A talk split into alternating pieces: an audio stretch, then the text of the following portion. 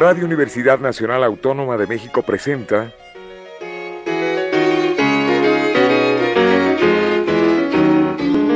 La música popular alternativa.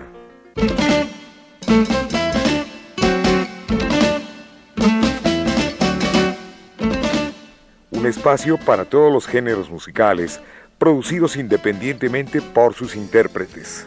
Conduce Jesús Ruiz Montaño.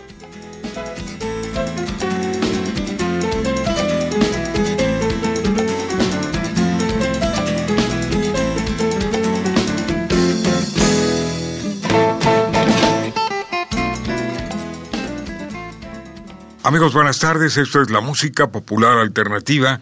Y hoy contamos con la presencia de Óscar Hernández, intérprete, compositor, multiinstrumentista, además fabricante de instrumentos prehispánicos y muchas cosas más, y nos va a ilustrar en este programa sobre el culto a la muerte, que en nuestro país es de origen prehispánico. ¿Y quién mejor que Óscar, a quien le damos la bienvenida, nos lo explique? Bienvenido, Oscar. Muchas gracias, Jesús. Eh, muchas gracias por la invitación. Y bueno, es una pequeña charla, tanto como iluminación, o eh, es muy, pretencioso. Pero eh, sí es un, tema que, me ha apasionado desde hace muchos años, que es el culto a la muerte. Fray Bernardino de Sahagún, en Las Cosas de la Nueva España, en sus dos tomos, nos habla un poco sobre, sobre cómo era y más o menos en qué fechas, ya haciendo la comparación con el calendario gregoriano, eh, cómo era este, este, culto a la muerte. ¿no? Eh, comenzamos con la primera fiesta, que es el Micailhuitontli, que significa fiesta de los muertecitos, y esta se celebraba en el mes Tlazochimaco, que es el noveno mes del calendario nahua y que corresponde al mes de agosto del calendario cristiano. La segunda fiesta, que es el Huimilcaihuitontli, que significa la gran fiesta de los muertos. Eh, esta se celebra en el mes Xocotulhuetzi, que es el décimo mes del calendario nahua y que corresponde al mes de septiembre del calendario cristiano. Recordemos que el calendario ritual de los, de los eh, nahuas eh, eran 20 trecenas, es decir, meses, para tenerlo en paridad con, con lo que manejamos ahora, meses de 13 días. Así es de que, pues, eh, no era un solo día el que se rendía culto. No era de 30. no, sino de 13. De 13 días, exactamente. Entonces, em, eh, en, las otras ocasiones que has tenido la amabilidad de invitarme, hemos hablado sobre los nueve vados del inframundo, sobre los, los cielos, y, pero hoy me, me, gustaría hablar, por ejemplo, de algo que no hemos tocado como el, el rito de, de la mortaja.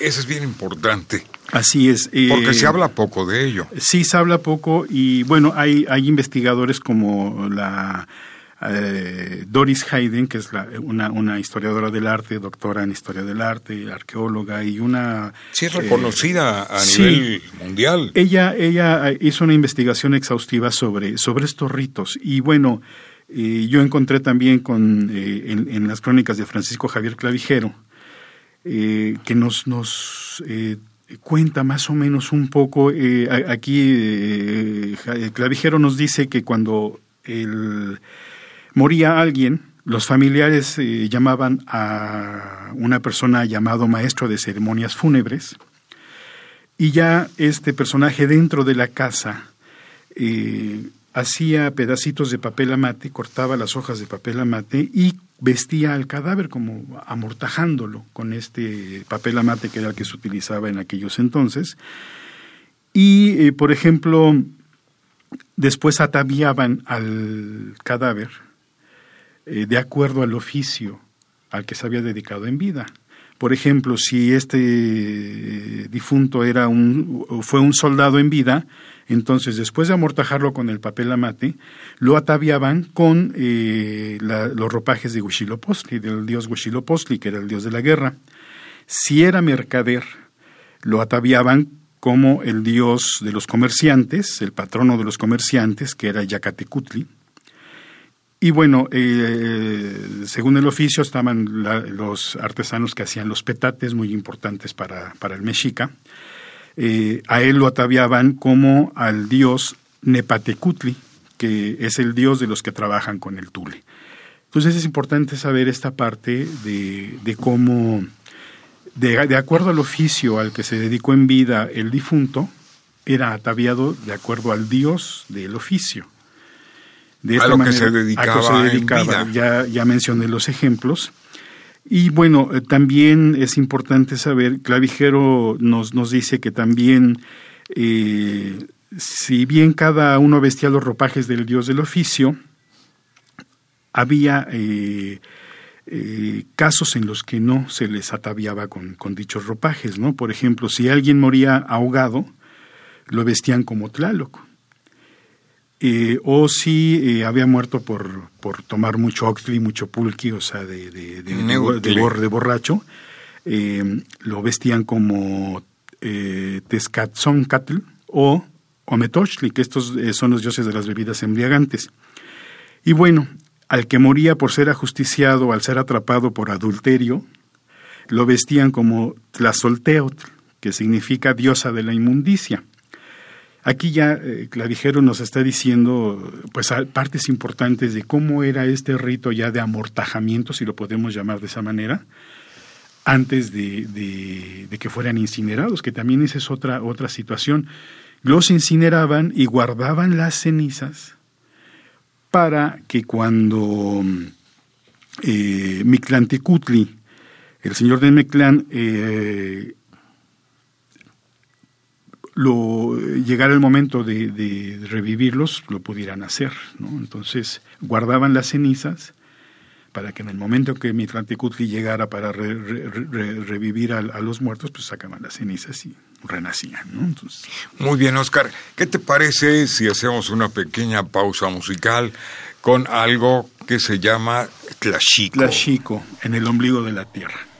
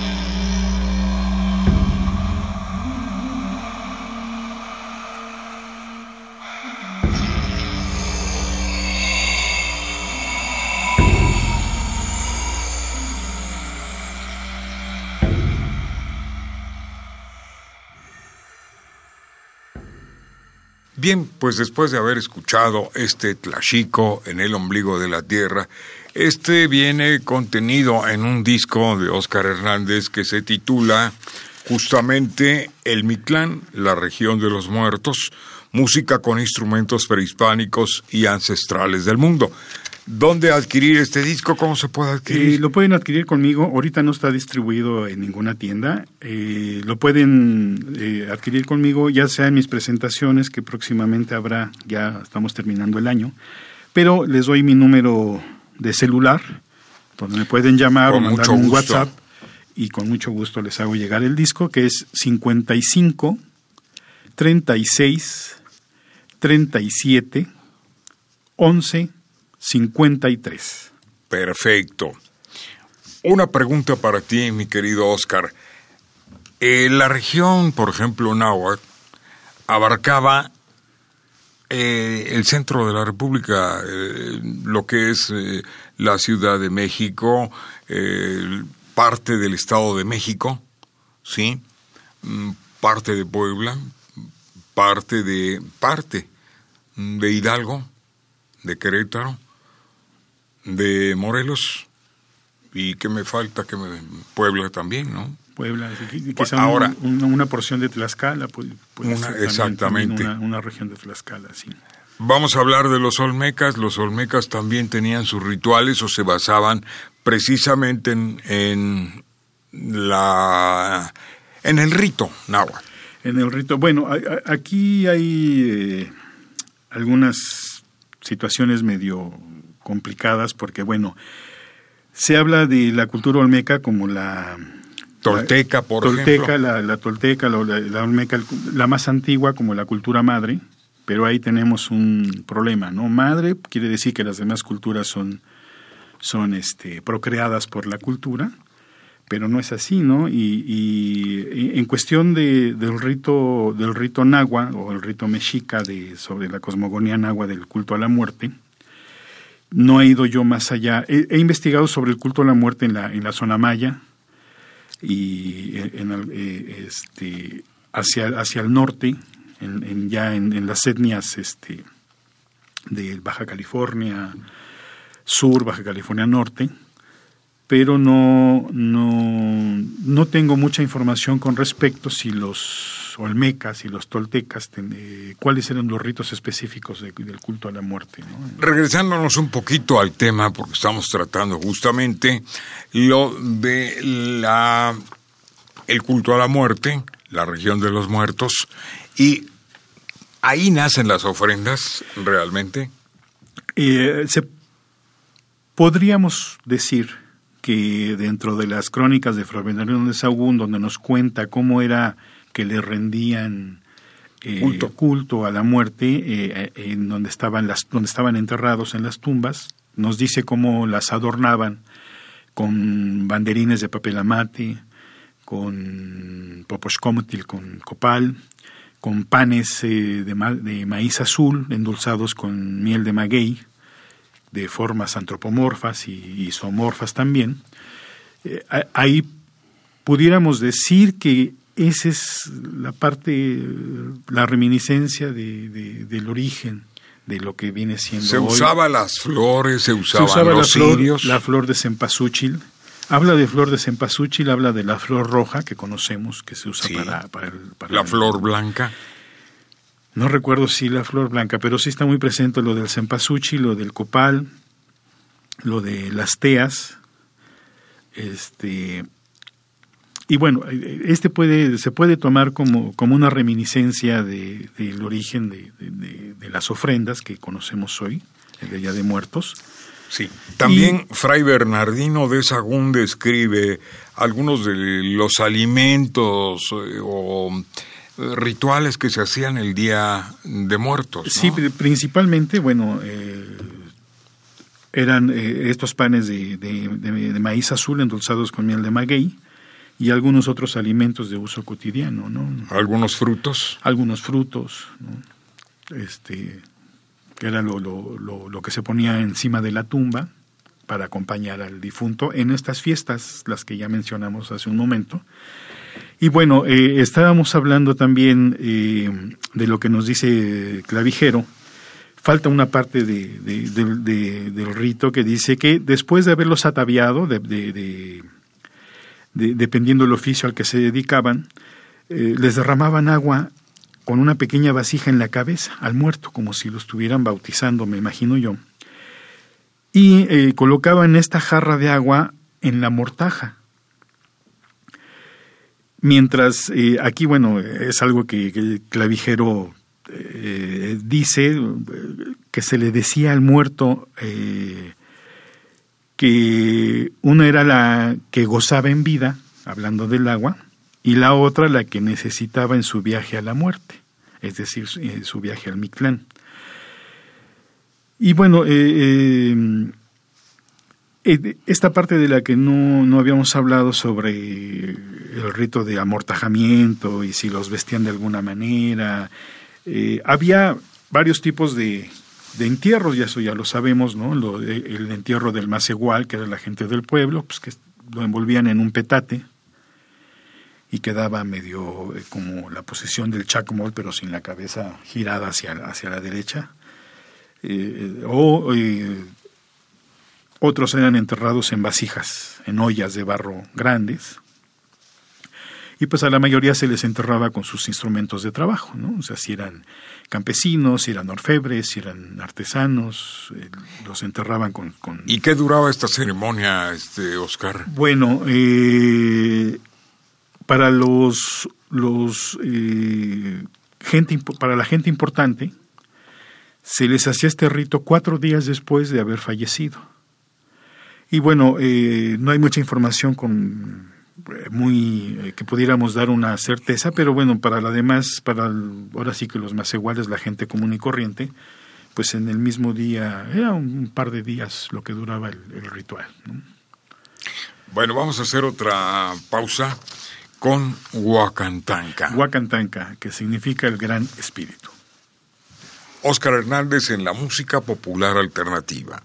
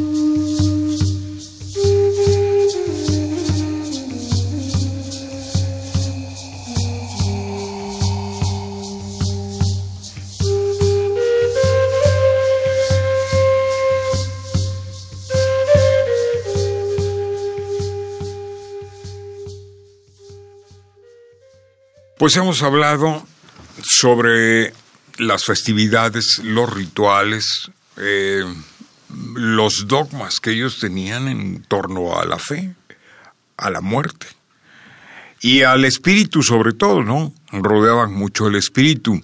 Aquí también los animales cobran una parte importante en los rituales, como era, por ejemplo, los perros, los eh, caballos, eh, las aves de corral, también fueron parte del ritual.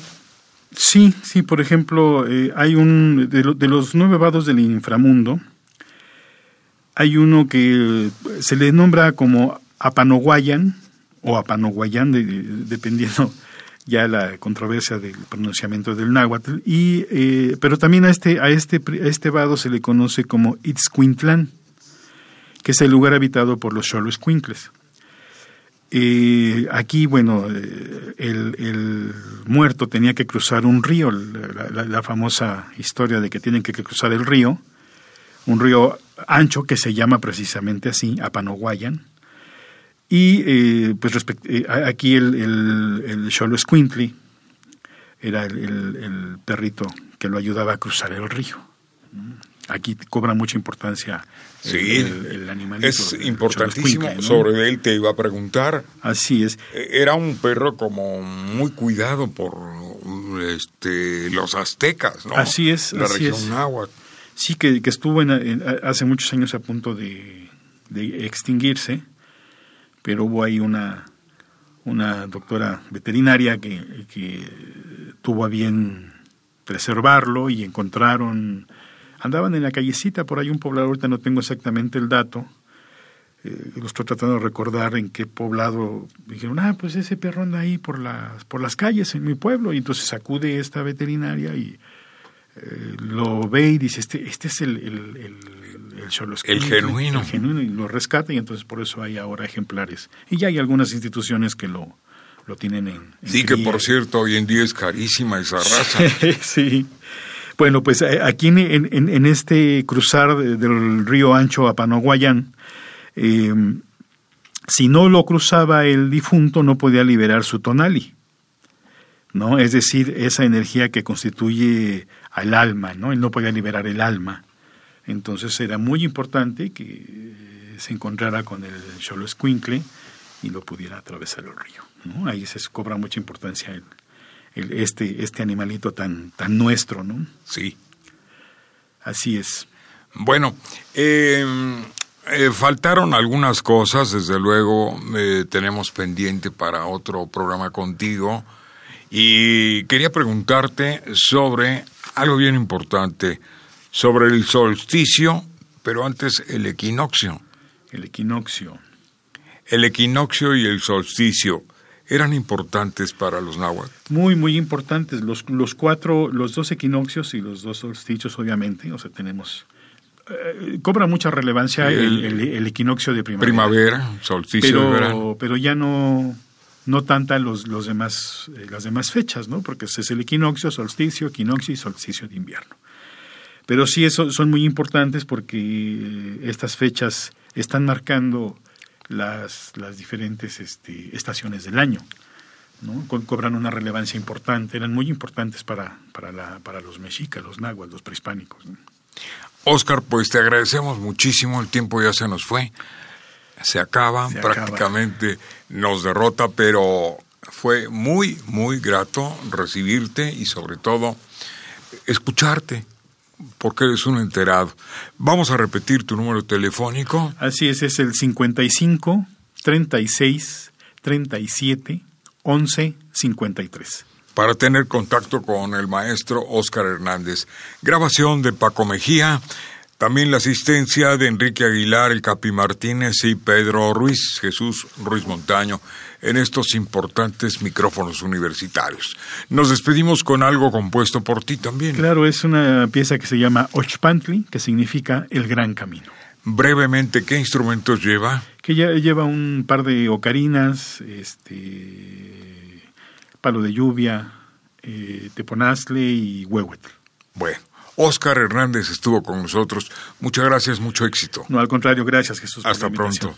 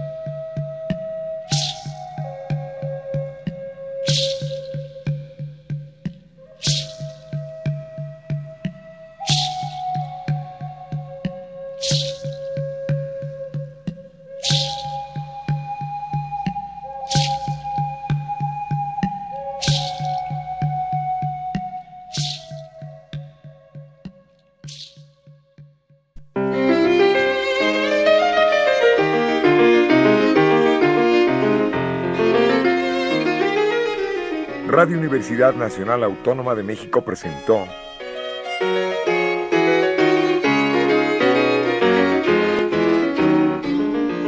La música popular alternativa.